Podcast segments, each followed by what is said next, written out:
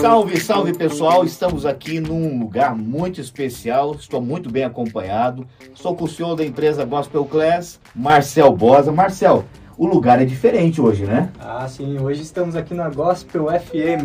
Estamos aqui com um dos maiores evangelistas do Brasil aqui. Quem que é esse maior evangelista, Marcel? Fala pra gente. Hidekatsu Takayama.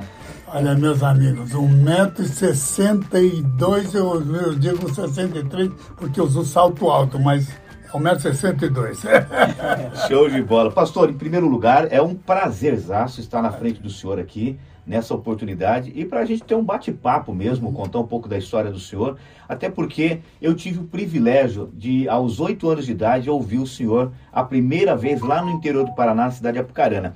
Eu sei que o senhor mora morou, na verdade, é, lá, nasceu em Rolândia no dia 20 de abril de, abril de 1948. Que É, coisa. é. Conta para nós, como, essa, como era essa a infância do senhor? O, o italiano vem aqui no Brasil, aí a gente olha para ele, ele é brasileiro. O português é brasileiro. O africano vem pretinho, que lá da África, lá de Angola, de Moçambique, é brasileiro. O alemão é branquinho, que nem frango de granja despenado, e é brasileiro. Mas eu nasci aqui no Paraná, meus amigos. Mas por causa dessa cara aqui me chamam de não sei, de oriental. Mas estou, sou brasileiro. Sou pé vermelho, como diz o, o paranaense aqui do, do Paraná.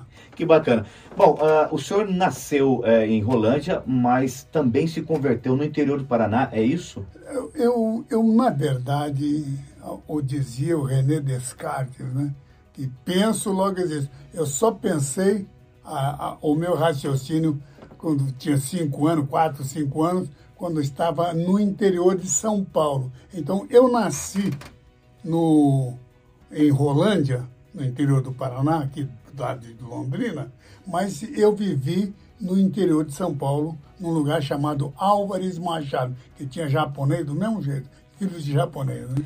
O senhor, na verdade, rompeu um paradigma, né, pastor? O senhor vem de uma família oriental com valores e culturas totalmente diferentes do cristianismo. Como que foi isso? O, o brasileiro tem a, a ideia de que o japonês tem uma ideia parecida com o brasileiro. Não é, não.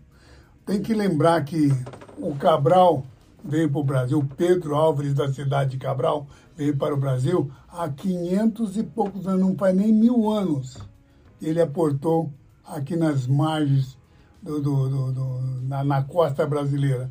E o japonês e o chinês têm 4, 5 mil anos de existência. Então é preciso entender isso, que há uma tradição japonesa, há uma tradição é, asiática e por trás de tudo isso. E, e, o brasileiro não entende isso. Acha que é, tudo é a mesma coisa. É a mesma coisa. É o japonês, um caminhão cheio de japonês. Muito bom. Mas como que os pais do senhor, falando agora já na conversão, aceitaram isso? Ou não aceitaram, pastor? Ah, no começo não, não é, foi difícil, eles não aceitaram. Primeiro por causa das tradições. Eles achavam que era coisa de jovem, mas eu, quando entendi que há uma coisa entre religião, entre salvação, vamos assim dizer, e a tradição. Eu tenho as tradições japonesas, porém, a tradição está intimamente ligada com religião. E os japoneses são shintoístas, não são nem budistas, são shintoístas. E o shukyo, como diz o japonês, é, eles têm o imperador como filho dos deuses o, aquele sol nascente do Japão, na verdade, é um, uma, um símbolo de que Deus nasceu ali no, no Japão. E nós, o brasileiro não entende, porque só tem 530 anos, 500 e poucos anos, e o japonês tem 3 mil anos. Eu tive lá na região de Fukushima, num, num parque, onde havia umas casas melhores do que as nossas, feita 2.800 anos atrás, quando não havia nem carpintaria, havia, não, não havia, havia o, não havia marcenaria, havia carpintaria. E os japoneses já faziam casas melhores do que os, carpi, do que os, os, os, os brasileiros. os brasileiros aqui. Legal. Eu vi no seu livro, eu já cheguei a ler, é. né? o Marcos também está é, lendo esse livro. Eu vi sobre a sua história falando sobre a tua família. Como que foi a aceitação da quando você se converteu a, ao é, foi muito difícil. Eu, quando aceitei a Jesus, meus pais me cobraram de, de que eu deveria seguir as tradições japonesas. E os japoneses do Brasil, porque é o Nisei, o Sansei, Yonsei, terceira, segunda, terceira e quarta geração, eles são, não tem jeito, essa cara aqui não nega. Então, eles são japoneses na, na, na, forma de pensar, na forma de raciocinar, na forma da cultura. E quando eu aceitei, entreguei a minha vida para Jesus, você não imagina que isso foi uma, uma explosão de desânimo entre os meus parentes os meus pais, porque eles não entenderam que há, há uma diferença entre salvação e tradição. Eu sigo as tradições japonesas, porém, né, o meu, meu, meu, minha mente está voltada para o Japão. Só que nós temos que entender que tradição é uma coisa e salvação é outra coisa. Eu queria a minha salvação. E o Buda, ou o shintoísmo em si, não tem uma, um plano de salvação.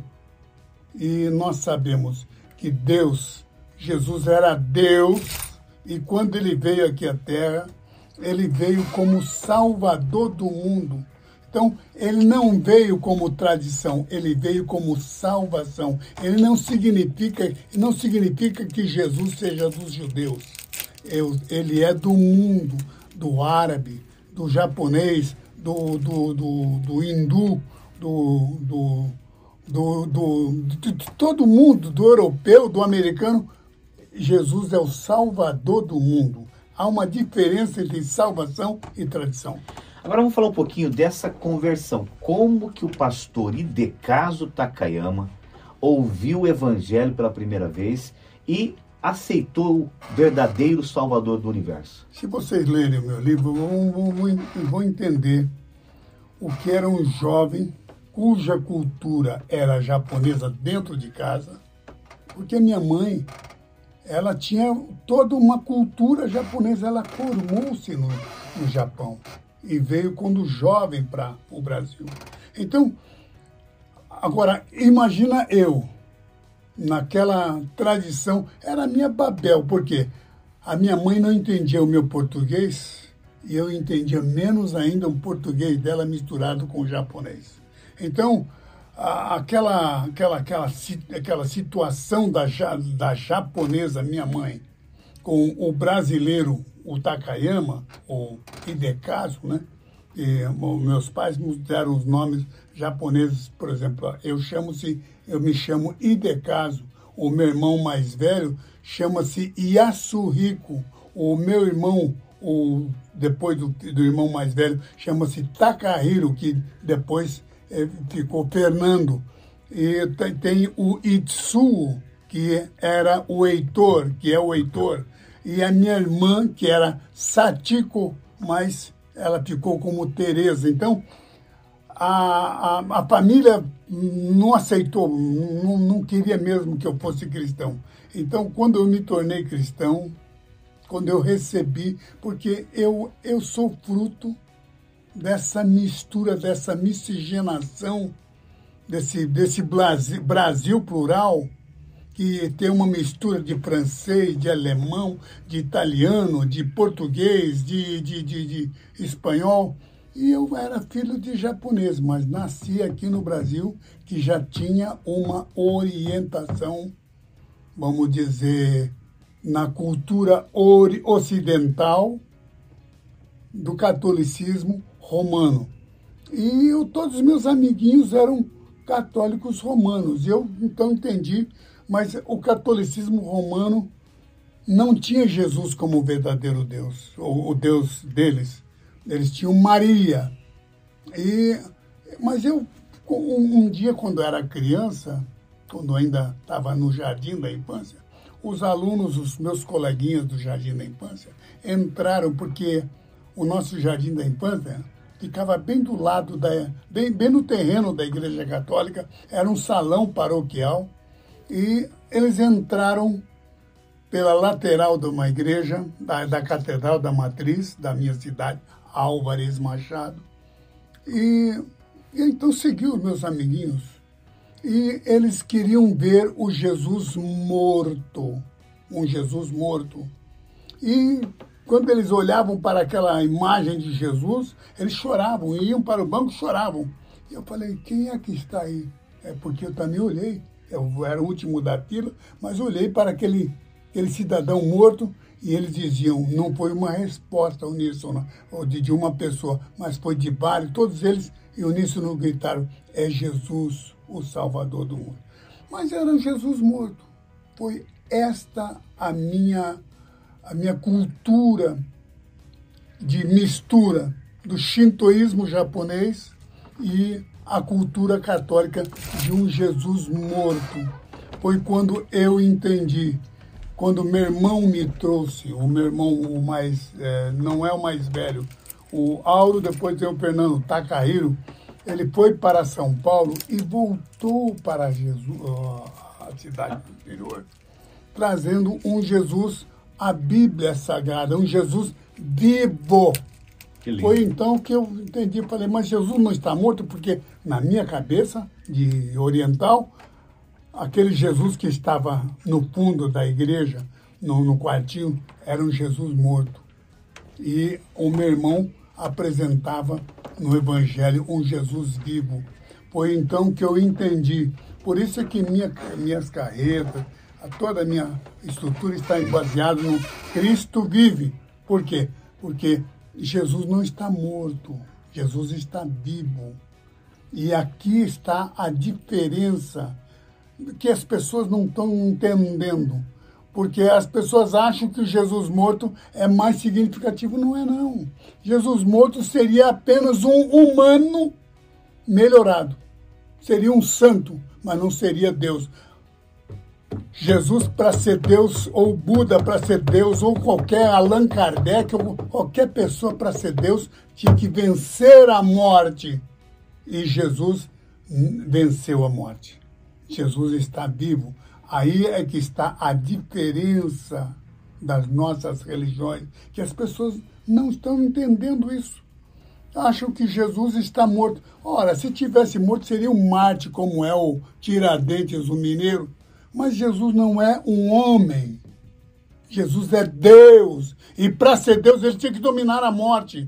E ele dominou a morte. E nós estamos pregando um Jesus vivo vivo, ele não está morto. Ele, se ele tivesse morto, seria apenas um mártir, seria um santo, mas não estaria morto, mas estaria morto. Mas Jesus mostrou e provou que ele era Deus quando ele venceu a morte e ressuscitou ao terceiro dia. Ele morreu, sim, porque os homens o mataram, mas ao terceiro dia ressuscitou dentre os mortos e ele está vivo até hoje. É isso que eu a, a diferença entre o cristianismo e as outras religiões é que Jesus está vivo. Vivo. Eu quero que cada pessoa entenda que Jesus está vivo. Uma pergunta que não quer calar: como se deu o chamado evangelístico? Aí, quando eu entendi que Jesus estava vivo, aí eu tive toda a minha infância. Né? Mas quando eu tive na, na adolescência, eu fui para a igreja em São Paulo, uma igreja lá na Celso Garcia. Eu mudei para. Eu morava no bairro onde só os japoneses moram, que era a Liberdade, e eu mudei para Osasco. E de Osasco até a Celso Garcia era uma distância longa, mas foi ali a minha conversão na igreja Assembleia de Deus, ali no, no Brás, e foi que eu tive o meu encontro com Deus. Eu recebi o batismo com o Espírito Santo. Alguém dirá, ah, eu só posso dizer às pessoas que não acreditam no batismo com o Espírito Santo. Laconicamente, que pena. É uma pena porque a pessoa tem que entender que para vencer a carne, esta carne aqui, ó, que é um adepto do, das forças do mal, só tinha, Deus tinha que mandar um poder. E qual é o poder? É a força do Espírito Santo. É um, não é um algo especial, não. Ah, é algo especial. É algo especial para vencer a carne, tem que ser o poder do Espírito Santo. E foi quando, em dia, do, dia 14 de dezembro de 1964, eu recebi o batismo com o Espírito Santo. O que é o batismo com o Espírito Santo? É uma força descomunal que Deus dá para vencer a força da carne. Maravilha, meu pastor. Eu estou lendo o livro do senhor lá e vi que o senhor recebeu o batismo com o Espírito Santo logo após a conversão, praticamente, é, foi, né? Foi. Vamos lá. É, dentro de um contexto de evangelização, eu particularmente eu nunca conheci alguém que tenha viajado o mundo como o senhor fez. Né? Como que é isso, pastor? É, eu, eu, posso dizer aos irmãos, eu fiz um turismo de pobre, porque as igrejas, é, as igrejas não davam. não há comparações entre um curso superior, porque eu era para ser um médico, entre um curso superior e um curso de pastor, meu Deus do céu, não há, não há nem comparação. Tá? Naquele tempo, pelo menos em 50 anos atrás, não havia comparação. Mas eu renunciei à vida de um curso superior, seria um médico, para seguir a vida como pregador do Evangelho. E não me arrependo, meus amigos. Quer dizer, e que com isso, aí vem a pergunta: como é que você viajou o mundo? Porque eu era um filho de japonês e as, as igrejas então me convidavam para explicar como é que era isso. Né? E eu viajei o mundo, conheci vários países na Europa, nos, nos Estados Unidos, até Japão, para pregar a palavra de Deus. Que maravilha, pastor. A história do senhor é uma história realmente contada, inclusive em memórias de um evangelista. Quem não tem, deixa eu até apresentar aqui, ó. Quem está vendo o vídeo aqui, para quem não conhece a história do pastor Takayama, Memórias de um Evangelista. É sem dúvida nenhuma um baluarte em termos de, de literatura para aqueles que almejam e anseiam essa, essa chamada missionária, essa chamada é, evangelística. Só que tem um detalhe: tem muita dificuldade, não tem, pastor? Ah como eu disse para você, meu querido irmão, ah, não havia comparação de um pastor para um curso superior, como era o caso de medicina. Não havia comparação. Para sair da, da, da miséria e da pobreza, tinha que ser um curso superior. Mas eu entendi que a, a, a função de pastor não era uma profissão, era uma chamada divina. Tanto é que eu não fui como pastor, eu fui como evangelista. Talvez vocês não saibam, mas evangelista dentro da Assembleia de Deus é um cargo um pouquinho inferior ao pastor, porque é um pastor, vamos dizer, preparando-se para assumir uma igreja. E o evangelista era isso. Mas eu vi em Efésios capítulo 4, versículo 11, que uns seriam chamados para evangelistas e outros para pastores. Eu entendi que deveria pregar, continuar pregando como evangelista. Eu até estou dizendo aqui para o pastor Wagner, que fica na frente da rádio, que eu não tenho interesse em ser pastor da igreja. Coitado do pastor Wagner e dos outros demais pastores que tem que ser um pouquinho de pedreiro, um pouquinho de carpinteiro, um pouquinho de psicólogo, um pouquinho. Meu Deus do céu, não é fácil, mas eu tinha que pregar a palavra de Deus. Então Deus me chamou para ser um evangelista porque estava em eu, eu abri, Deus me disse abra a Bíblia e quando eu abri a Bíblia abri em Efésios capítulo 4, versículo 11, quando diz ali, uns serão chamados para evangelistas. E foi então que eu preguei a palavra de Deus é, durante toda a minha vida. Eu não como diz, eu não, não me especializei a ser um pastor, mas era um evangelista. E se o pastor já não ganhava, imagina o evangelista, era menos ainda. Meu Deus do céu, mas eu não estava olhando pelo lado do salário. Porque pelo salário eu seria um médico. Estaria... E olha, não pensem vocês que eu era um médico eu estaria estudando na, na Harvard, porque lá nos estrangeiros, seja na França, na Sorbonne, lá na, na, na, faculdade da França ou na faculdade dos Estados Unidos, não há um vestibular como aqui. Aqui no Brasil, por, porque as vagas são limitadas, existe um vestibular. Lá nos Estados Unidos ou na França só tem que ter dinheiro. Então, estuda quem? na, na Harvard, os príncipes, os filhos dos presidentes, os riquíssimos, os milionários.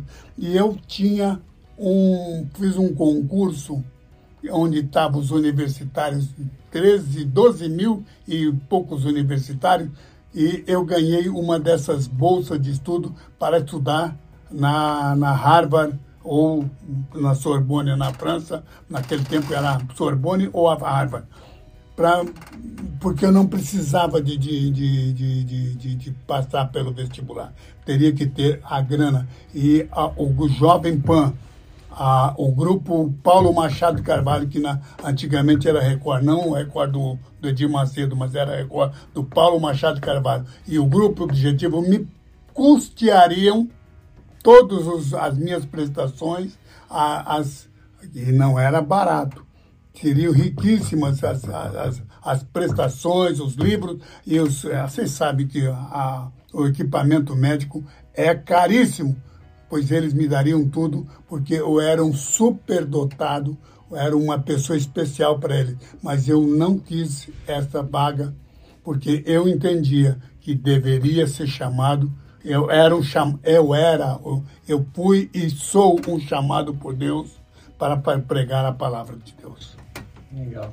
O Marcos comentou agora há pouco sobre as pessoas que estão aspirando, querendo começar uma pregação, né, iniciar também. É, eu vi numa das histórias assim, que eu gostei bastante, a, a sua primeira pregação ali, que te chamaram para a igreja. Oi, meu Deus então, do céu. Eu queria que você falasse para eles, para que as pessoas pensarem, né, que às vezes acham que precisam estar totalmente preparados para ir lá e começar, né? Eu quero história. dizer aos amigos, e ao Marcelo faz uma pergunta difícil para mim, porque quando eu me entendi que seria um pregador, eu achava que seria um pregador. E eu peguei até uma Bíblia emprestada, não sei se era do meu irmão, que eu não podia comprar. E era uma Bíblia de capa dura. E eu marquei uma Bíblia, peguei um versículo e preguei na frente do espelho, porque meu pai tinha loja de móveis. E um dos móveis tinha um espelho ovalado na porta. E eu preguei, eu falei, vou arrebentar. Arrebentar na, na gíria antiga era uma pessoa que daria sucesso. E fui para a igreja, mas no caminho tirei o, o pastor. Quando o pastor perguntou, alguém quer dar um testemunho? Eu tirei o lugar marcado da Bíblia e levantei a mão. Quando eu levantei a mão, tirei da Bíblia o lugar que estava marcado. Meu Deus do céu. Aí eu lembrei daquele versículo, abre a tua boca e encherei ela. Ah, mas não saiu nada.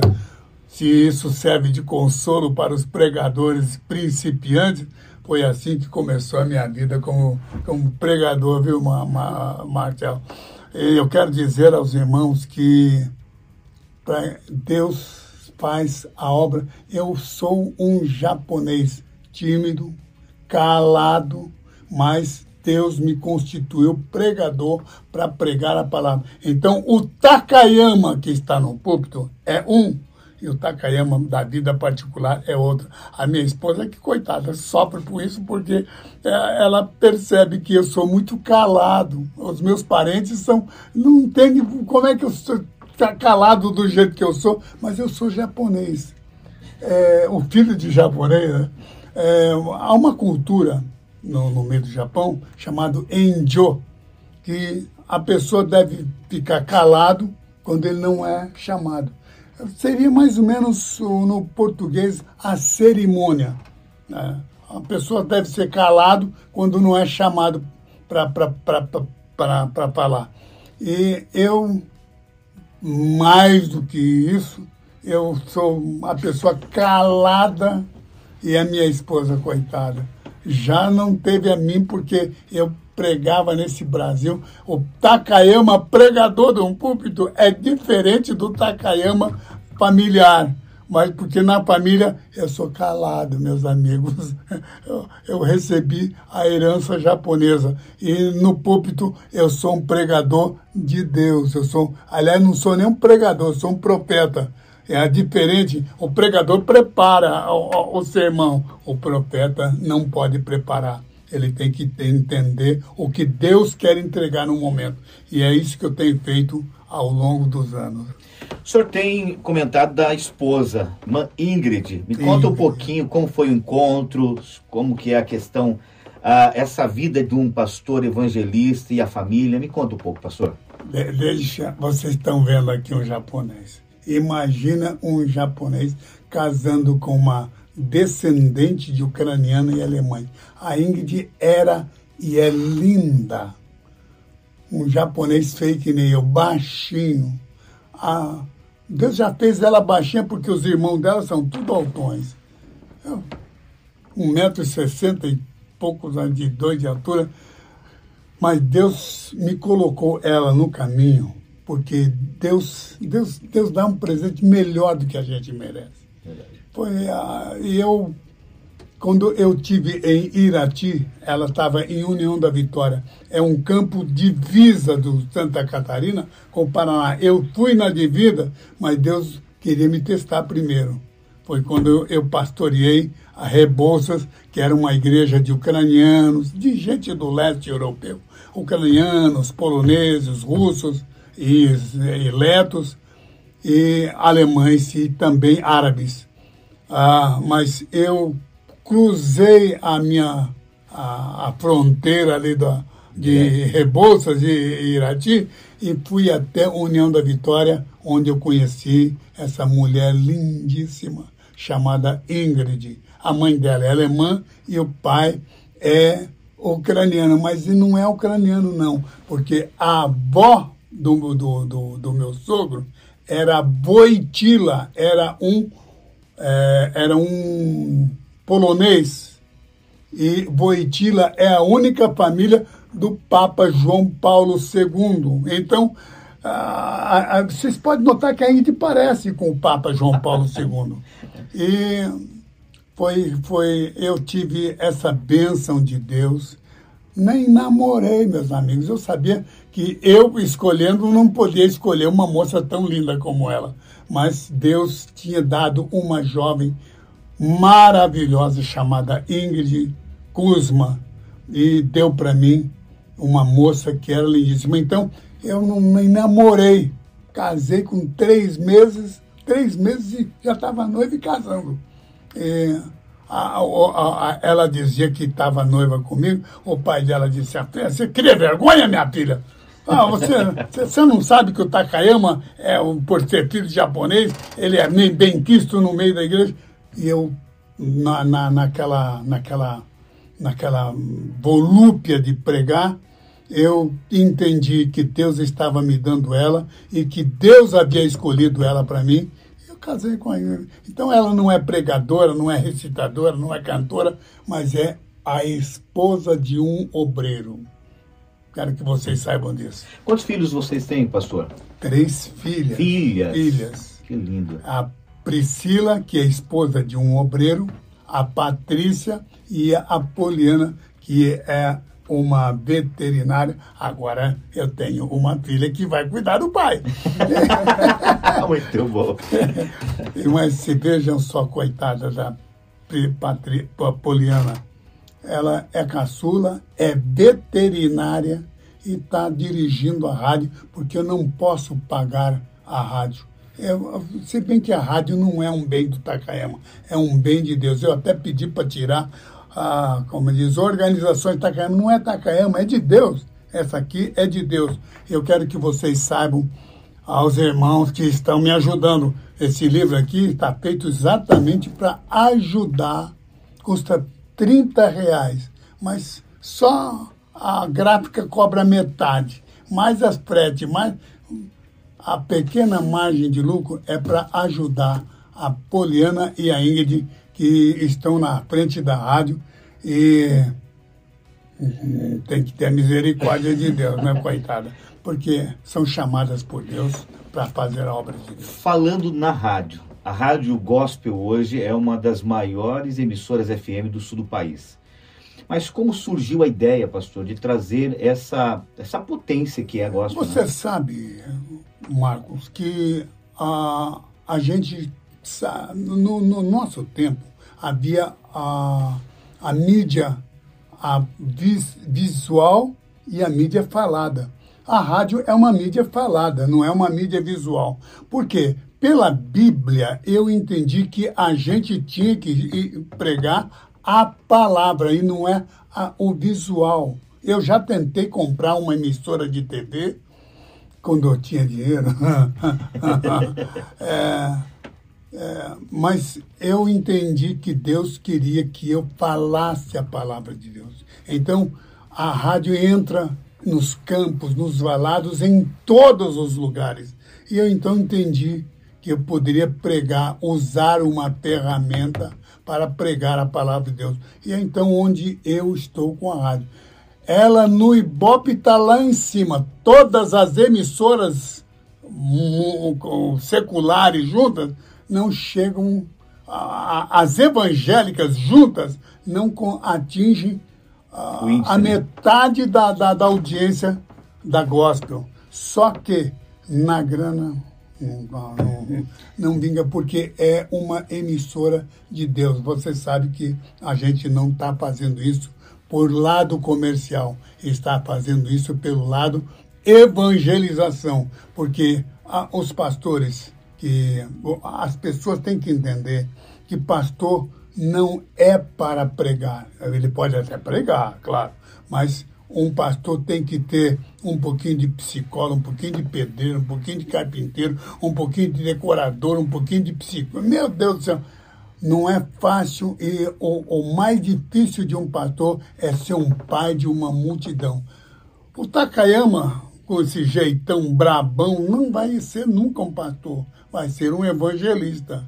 E eu então preguei peguei esse ministério de evangelismo para poder. Mas a gente sabe que o Wagner, o Douglas e os, os pastores que estão são homens de Deus que devem. Agora, se houver alguém aqui, aqui me ouvindo, alguém que é um evangelista, tome cuidado porque você não é pastor, você é um evangelista. E eu sempre fui evangelista, esse evangelista da palavra de Deus. Pastor, como surgiu? O senhor é um. É, eu, como eu disse, eu tenho o prazer de estar na frente do senhor. São poucas pessoas que têm o prazer que nós estamos tendo aqui. É, mas como surgiu a ideia, de repente, de o senhor trabalhar no âmbito é, evangélico, pregando a palavra da forma que o senhor pregava e prega até hoje, mas depois fazer o lado da política em cima? É, eu confesso a vocês, confesso a vocês, eu não devia ter entrado na política. Não, não, não sou contra a pessoa ter um ministério político, mas eu, Takayama, eu era um chamado por Deus para falar a palavra de Deus. Eu era um profeta de Deus. Eu posso apenas dizer que, uh, infelizmente, eu sou daquela fase onde o pastor não ganhava. O pastor tinha que ter uma profissão paralela para poder ganhar alguma coisa, porque ele tinha família. E o evangelista tinha família também. E um dia estava posando aqui, morando num. Já, já, já, já, já era pejorativo, porque chamavam o lugar onde eu morava de navio negreiro. Já e, e a esposa, toda a família junto? A família junto. Meu Deus. A, aí, uma. A, na, na, aqui na, na, na Igreja Assembleia de Deus, havia o Rio Belém aqui pertinho, que transbordava na época e entrava nos porões das casas. E no porão, quando secava, a gente não ia ver, claro, mas criava-se uma lesma grandona, um molusco, meu Deus do céu. É, não é só crente que deixa o caminho brilhante, não. O molusco também deixa, a lesma também deixa. E uma lesma dessa subiu, porque a, a casa onde nós morávamos que é bem em frente aqui, era onde estava a frente da Igreja Assembleia de Deus, é, o, o assoalho se secou. Então, ficou aquela fresta no canto e uma lesma dessa que estava lá no porão subiu até o teto e caiu. Meu caiu Deus. na cabeça de quem? Na minha não foi. Então já, já Meu sabe. Já, já, já, o Marcelo tá aí. Foi na cabeça da Ingrid. Meu Deus. A, a mulher, coitada, ela ficou triste. Eu fiquei também triste porque e aí é que eu não compreendi que era uma guerra espiritual, Marcelo, porque Deus estava eh, não era Deus, era o diabo que estava lutando contra mim para eu desistir de ser e ele mandou essa lesma na cabeça da Ingrid. Mas eu achei que aquela lesma na cabeça da Ingrid não era possível. Né? E foi quando eu então entrei na vida pública, porque o pastor, eu preguei, tanto é que eu preguei numa igreja, que não vou dizer onde que é, no interior do, do, do estado de São Paulo, eu preguei sexta, sábado, domingo de manhã, domingo à noite. E no domingo à noite o pastor me colocou na rua, numa veraneio bonita que tinha na época, me colocou na porta da igreja, me colocou da igreja na rodoviária, e quando chegou na rodoviária, eu só pedi para baixar o vidro um pouquinho, do, sair do, do, do, do, do lado do, do, do, Passageiro? né, do passageiro. E fui até o pastor e disse, pastor, só me empresta o dinheiro, porque eu não tenho dinheiro nem para voltar. Então, de, de- da cidade de São Paulo até a rodoviária Tietê de São Paulo, da rodoviária Tietê até Curitiba, meu Deus do céu, eu, eu tanto, tanto a ida como a volta, eu tinha que pagar. Foi quando então eu entrei na política. Foi um erro meu? Foi. Mas eu tive que. ah, Porque alguém está dizendo, não, tá, mas um político fica rico. É uma herança maldita. Porque o político fica rico se ele faz parte de lista de propina, de mensalão, de correio, de, de, de petrolão, de Odebrecht, de JBS. Eu nunca fiz parte de nenhuma dessas, dessas empresas e de nenhuma lista de favorecimento. Então, eu continuei pobre, porque eu tinha que eh, eh, levantar, a, eu tinha que ser um conservador da palavra de Deus e não de doutrina partidária. Por exemplo, algumas pessoas dizem, ah, mas por que, que virou um balcão de negócio? É porque as pessoas eh, hoje estão mais voltadas para a questão do balcão de negócio. Eles entram na vida pública e o, o partido é de direita, de centro, de esquerda, mas, no fundo, se o presidente der o dinheiro para eles, para eles fazer. Não é para eles, não, é, é o dinheiro para obras, então ele pode indicar as obras. Eu, eu não fiz parte de nenhuma dessas, nenhuma, da, nem sou aposentado. Eu quero que vocês saibam que eu não sou aposentado da Câmara. Eu estaria bem de vida, mas eu tinha que ter a, a, a, questão ideológica da igreja. Eu não era um deputado normal, eu era um lutador pelas causas do evangelho, pelas causas da igreja. Então foi essa diferença. Eu não sou nem aposentado mesmo. O dinheiro que eu, que eu ganho é pelo INSS, que não paga nem os remédios, que graças a Deus eu não tomo. Que vida, né? Na verdade, o senhor se dedica a, um, a, a uma a pregação da palavra e o senhor fala de ter tomado uma decisão, mas eu também sou pastor hoje de uma congregação e eu penso o seguinte: o senhor fez aquilo que um homem faria, que é assumir a responsabilidade de não ver a família perecendo. Então, o senhor, de repente, é, trabalhou um outro aspecto na política para poder manter essa, essa questão da família, mas pensando, obviamente, na estrutura familiar. Então, é, eu deixo aqui minha fala, pastor, dizendo o seguinte: o senhor. É, não errou, o senhor cuidou da casa do senhor. Talvez o que não deu certo foi a questão é, é, juntar esses dois processos. Mas o senhor fez aquilo que um homem faria, pastor. Eu penso acho que aqui é o lado humano, né? É, pelo lado humano, eu acho que falhei na previdência. Eu vejo pela minha filha mais velha, que cuida de uma igreja lá num lugar chamado um pequenininho. Né? Podia até pegar Curitiba ou uma região metropolitana de uma grande cidade, mas ela pegou, é esposa de um pastor, e eu, eu não tenho essa herança, ah, como alguns têm, de ser filho de um pastor. Eu não sou filho de pastor, mas as minhas filhas são filhas de pastor, mas elas não têm também essa, vamos dizer, essa herança, não vou dizer amaldiçoada, porque é bendita, mas eu posso dizer a cada um de vocês, ah, eu não sou contra um filho chamado por ser é, filho de pastor, de ter uma igreja, não. Eu sou contra um filho não chamado a pegar uma igreja. Mas um filho, se for chamado, tem que pegar uma igreja assim. E se o pai é um, um poderoso, a gente vê por Deus, né? Jesus era filho de quem? Era filho de Deus. Ele pegou, uh, Jesus, Deus confiou em, em, em Lucifer e Lucifer veja no que deu. Então, eu não vou aqui entrar nessa questão, mas eu for aqui dizer a cada um dos senhores, a, a herança que eu tive foi da palavra de Deus. Eu sou servo do Senhor. Amém, pastor. Amém. Pastor, o senhor tem alguma mágoa durante essa caminhada ministerial? Porque eu sei, é, a gente às vezes vai com tanto, o senhor falou uma cena aqui do senhor ir viajar, não ter nem dinheiro para voltar né? Porque o pastor provavelmente não teve essa, esse feeling, essa, esse desejo de auxiliar o senhor.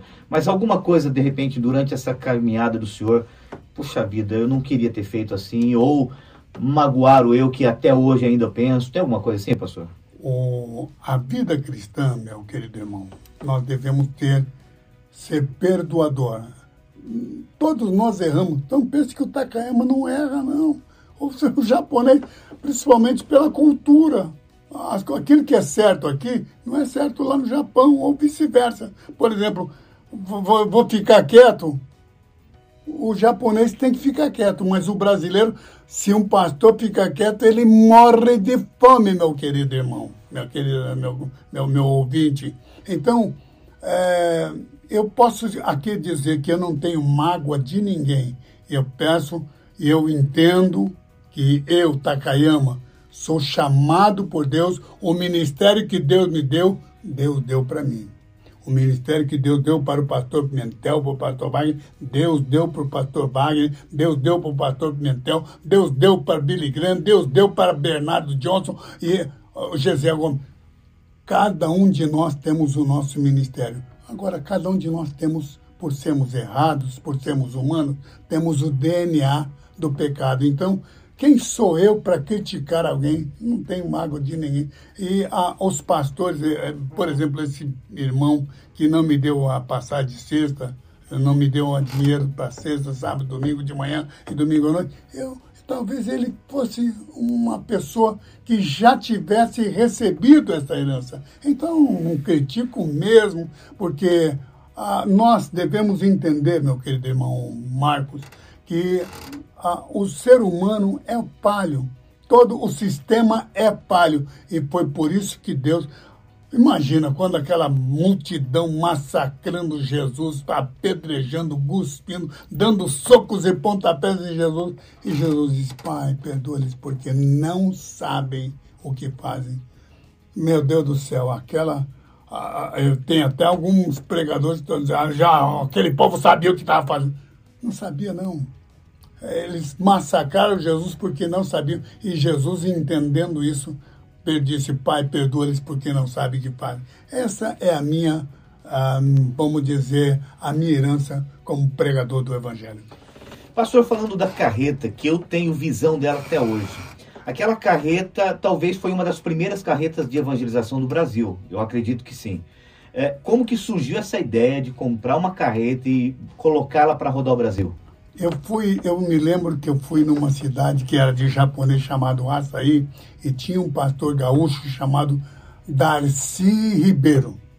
E eu percebi que ia fazer uma cruzada lá em Açaí e eu percebi que o pobre do pastor teve muito trabalho. E ainda bem que ele era um bom carpinteiro, um bom pedreiro, mas tinha que fazer? Arrumar madeira, arrumar os pregos, arrumar a iluminação. Meu Deus do céu!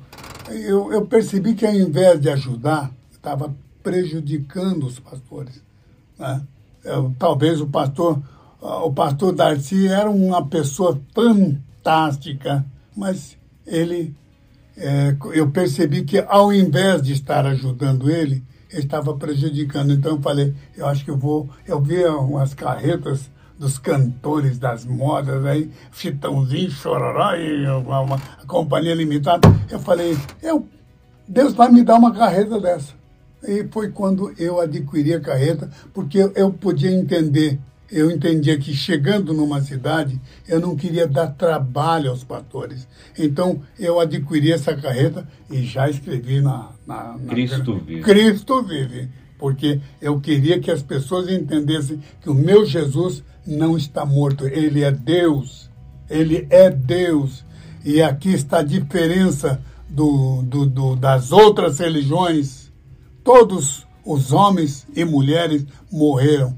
Com isso não vou dizer, eh, quando chegar no céu, quero ver a Maria bendita entre as mulheres.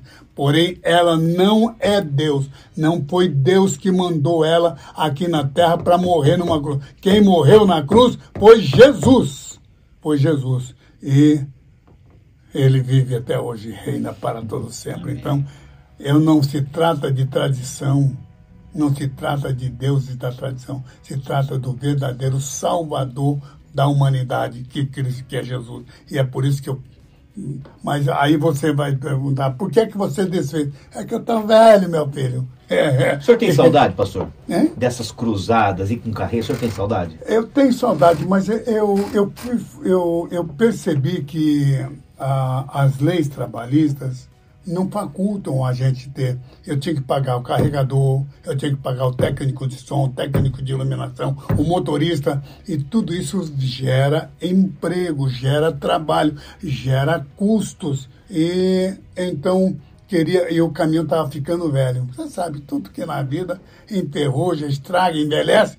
E eu percebi então que tinha que desfazer da carreta porque eu não estou mais pregando, quer dizer, estou pregando, Continua. mas não nas carretas. Estou pregando no púlpito graças a homens que são de Deus, que estão me convidando para pregar. Legal. Quando que foi o início dessa carreta e o fim? Quando que parou com essa? Foi, eu não lembro quando foi, mas foi quando eu tive uh, em Açaí, com o pastor Darcy Ribeiro, mas eu não lembro quando. Eu lembro que foi o início dele, porque depois de, de sair ele teve em Nova Esperança, o filho dele foi pastor aqui de Rebouças, que eu pastoreei. Então, é, eu, eu, não lembro mesmo. É, vocês não têm ideia. Essa falha o Montacaema tem. Eu não lembro deles, mas foi mais de 40 anos atrás. É, foi, foi, foram 40 anos pregando a palavra de Deus e com a carreta da fé. E graças a Deus, muitos jovens imitaram, pegaram as suas as suas, uh, vamos dizer, a, a, essa ideia e fizeram as carretas para a gente pregar. Por quê? No meu tempo havia os ar livres, que, já, que eram cultos que eram feitos nas praças. Mas a, a, as famílias não emprestavam a tomada, quer dizer, não adiantava ter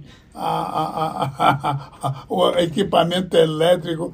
Então, quem tinha, a igreja que tinha bandas e pregador que falava alto, que nem eu, então era maravilha. E foi lá em Osasco, lá em Comandante Sampaio, que eu preguei a palavra de Deus e eu entendi que seria um pregador porque eu tinha voz muito elevada e, e é, numa época onde não havia, é, como diz aí, equipamento de som, mesmo porque quem tinha, quem tinha o equipamento de som tinha que ligar a tomada e ninguém emprestava a tomada não, minha querida.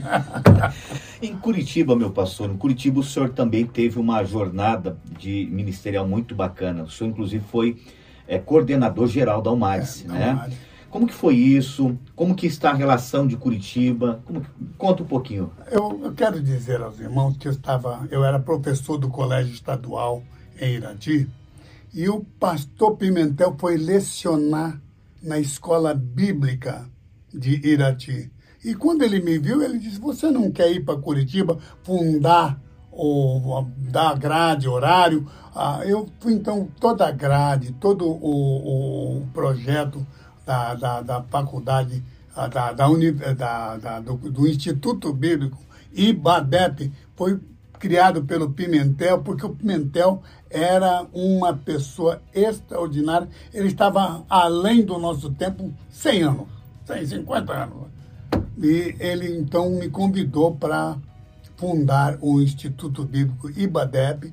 O IBADEP foi fundado por mim, eu fui o primeiro diretor pedagógico e a, a, junto eu era o líder da mocidade, da UMAT, depois me tornei o líder da UMADEPAR, ah, é, o senhor estava crescendo, hein? ah, meu Deus do céu. Mas eu preguei a palavra de Deus durante o período que eu era um jovem. A coitada da minha esposa, que é só, só, só misericórdia de Deus, quando aquela, aquela, aquela lesma caiu na cabeça dela, viu, meus amigos? Que maravilha. Agora, com relação, hoje o senhor congrega em qual capital, em qual, ah, desculpa, em qual é, igreja? Eu sou membro da Igreja Assembleia de Deus, que tem à frente o pastor Wagner Tadeu dos Santos Gabi, que foi meu aluno na época, porque eu, eu fui chamado por Deus numa época onde os pastores não tinham a, as lições. Ah, e o pastor Pimentel fez a escola bíblica exatamente para os pastores. Então, eu tinha a fome, porque como é que eu podia pregar a palavra de Deus se eu não tinha. Eu era um médico, eu era tinha conhecimento secular, universitário, eu tinha tudo, mas não tinha a palavra de Deus. E foi quando eu grudei ao lado do pastor Pimentel e ele entendeu que eu poderia ser o primeiro diretor pedagógico, porque eu fui para Pindamonhangaba e estudei a palavra de Deus ali com o pastor João Colenda e a irmã Doris. Pastor, de coração, eu sei que o nosso tempo já está indo embora, mas eu gostaria que o senhor deixasse uma, pelo menos duas palavras. A primeira palavra para os novos pregadores. O senhor tem experiência suficiente para nos passar isso? Eu até, pastor Marcos, eu não estou. Alguém está dizendo, pastor, por que o pastor Takayama está pregando? A minha esposa ontem disse, meu filho, Takayama, você já está velho, não tem, tem que pregar. Porém, eu entendo que se eu estou pregando é porque a nova geração, a geração das camisetas e das calças rasgadas, não está entendendo. Porque eu, por exemplo, eu estou aqui de paletó e gravata. Por quê? Porque a velha geração não usava gravata, paletó. Foi o Toninho do Aripibu que, que, que começou com com aquela. Eh, nada contra o Toninho do Aripibu, Deus abençoe. Mas os cantores da nova geração estavam achando que a gravata não expulsa demônio, que nem o paletó. Mas não é a gravata e nem o paletó, nem eu expulso o demônio, meu irmão. Né? Pastor Marcos, nem você, nem Marcelo, nenhum de nós, nenhum de nós podemos expulsar. Não é a gravata e o paletó que expulsa. Não é a camiseta ou a calça jeans que expulsa é o poder do Espírito Santo. Atos 1:8, recebereis poder. Poder, não é? Poder para vencer o quê? Para vencer as forças do mal, para vencer a carne, para vencer o mundo, para vencer o diabo. Recebereis poder. E eu, eu pude então pregar a palavra de Deus e essa nova geração trazendo uma pergunta para para resposta que você gostaria de ter com todos os irmãos, é, eu estou pregando ainda para a nova geração, porque a nova geração tem que entender que não é a igreja não é um clubinho social, não é uma empresa com CNPJ, não é uma universidade teológica, porque alguns vão para a igreja para ouvir um sermão belíssimo. Aliás, os smartphones ficam até comparando e ficando fazendo ironias com os pastores que, que não pregam dentro da, da, da, da, da, da cultura humana. Né? É, eu quero que você saiba que os pastores estão aqui para a igreja não é uma empresa, não é uma empresa com CNPJ, não é um, um, um, um, um cirquinho, um parquinho, um clubinho social, não. Ou também não é uma entidade religiosa que tenha cultura, não, senhor. Jesus nem nasceu em não nasceu em Atenas. Ele não era discípulo de Sócrates, de Platão, de Demóstenes, de Pitágoras, de. Não, senhor. Ele nasceu em Belém, porque ele queria que você, meu querido irmão, para todos aqueles, sejam cultos ou sejam analfabetos, sejam grandes ou pequenos, sejam intelectuais ou não intelectuais. Eu quero que você saiba que Deus está trazendo. A igreja é o lugar onde você vai se aproximar de Deus. Tenha isso como a certeza na vida. E eu estou pregando até hoje e Jesus não vai me permitir que eu morra sem falar com a nova geração. E eu, eu, eu tenho aqui com essa, com, essa, com essa live que vocês estão fazendo para dizer para a nova geração que vocês têm que entender que a igreja não é um clubinho religioso, uma entidade uh, cultural ou uma empresa com CNPJ. É o corpo de Cristo e você tem que entender isso, que o teu pai não tem a cultura de um professor de matemática, de um professor de português, de história, de, de língua, mas ele tem intimidade com Deus e ser um sábio é ter intimidade com Deus. E a igreja vai fazer com que você se aproxime de Deus. A segunda pergunta, meu pastor, e eu peço que o senhor é, direcione essa aos nossos ouvintes, é o seguinte. É, o que, que o senhor, dentro de um contexto de pregador como o senhor é, é o senhor falou, né, eu não sou mais, o senhor é, sempre será um grande pregador. É, mas o que, que o senhor acha da nossa igreja? Estou falando da igreja como um todo, não estou falando da Assembleia, estou falando o que, que a igreja está passando, como que é o movimento, o que, que o senhor percebe que está acontecendo com a igreja. A gente não pode ser saudosista, mas algumas coisas a gente tem que lembrar e, marcar. Qual que seria essa visão do senhor com relação à igreja hoje? Nós, aquela ideia do tabernáculo não está falida não, meu irmão ah, existe o pátio, que é o sacrifício da carne, e, mas não existe o caminho entre o pátio e o santo dos santos se não passar pelo santuário.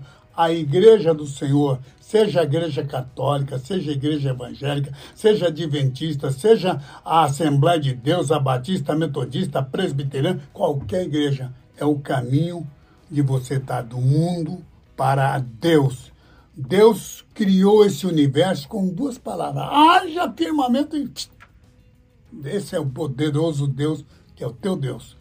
Mas esse mesmo Deus, que com duas palavras criou o universo, ele escreveu 12 ou 13 capítulos inteirinhos para a pessoa se aproximar. Oh, mas por que, que Deus, sendo Deus que com duas palavras cria o universo, vai criar 12 capítulos? para que você se aproxime de Deus. Então, a igreja não existe como uma opção, né? como algumas alguns estão pensando que a igreja, tão, tão, alguns estão virando vaidosos, porque estão achando que a igreja é uma empresa. Você pode até ficar rico nessa lei da oferta e da procura.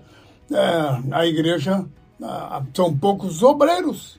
Então, Nessa, nessa, nessa relação igreja, algumas pessoas confundem a igreja com CNPJ, uma empresa, um, um clubinho social, um clubinho religioso. Não, a igreja não é isso. A igreja é o corpo de Cristo para o homem se aproximar de Deus. Não há comunicação entre o mundo e Deus se não for pela igreja tenha o santuário de Deus. E olha, Hebreus capítulo 14, versículo 19.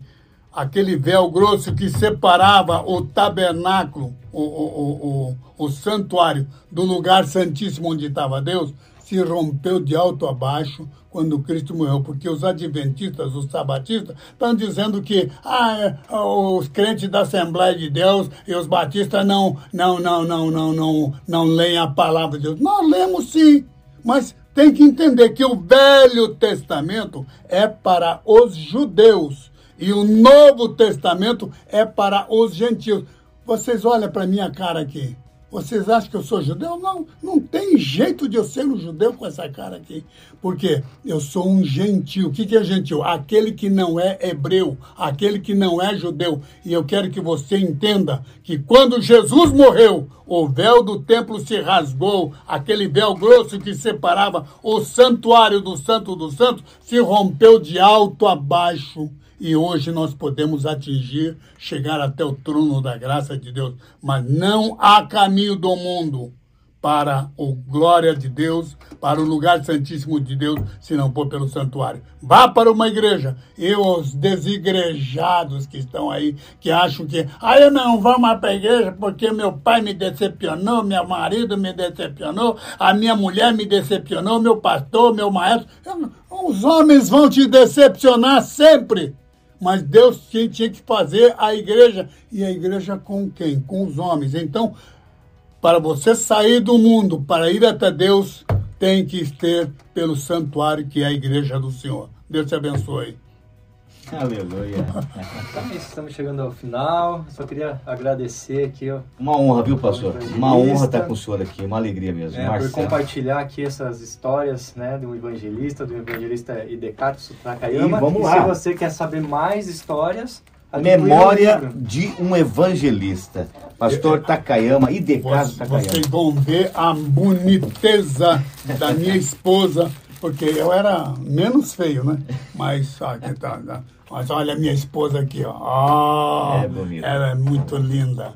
E tá com 68 anos. Ela já, ela disse, você tá mudando, hein, meu bem? Eu disse, você também já não é mais a mesma. Mas ela é a mesma.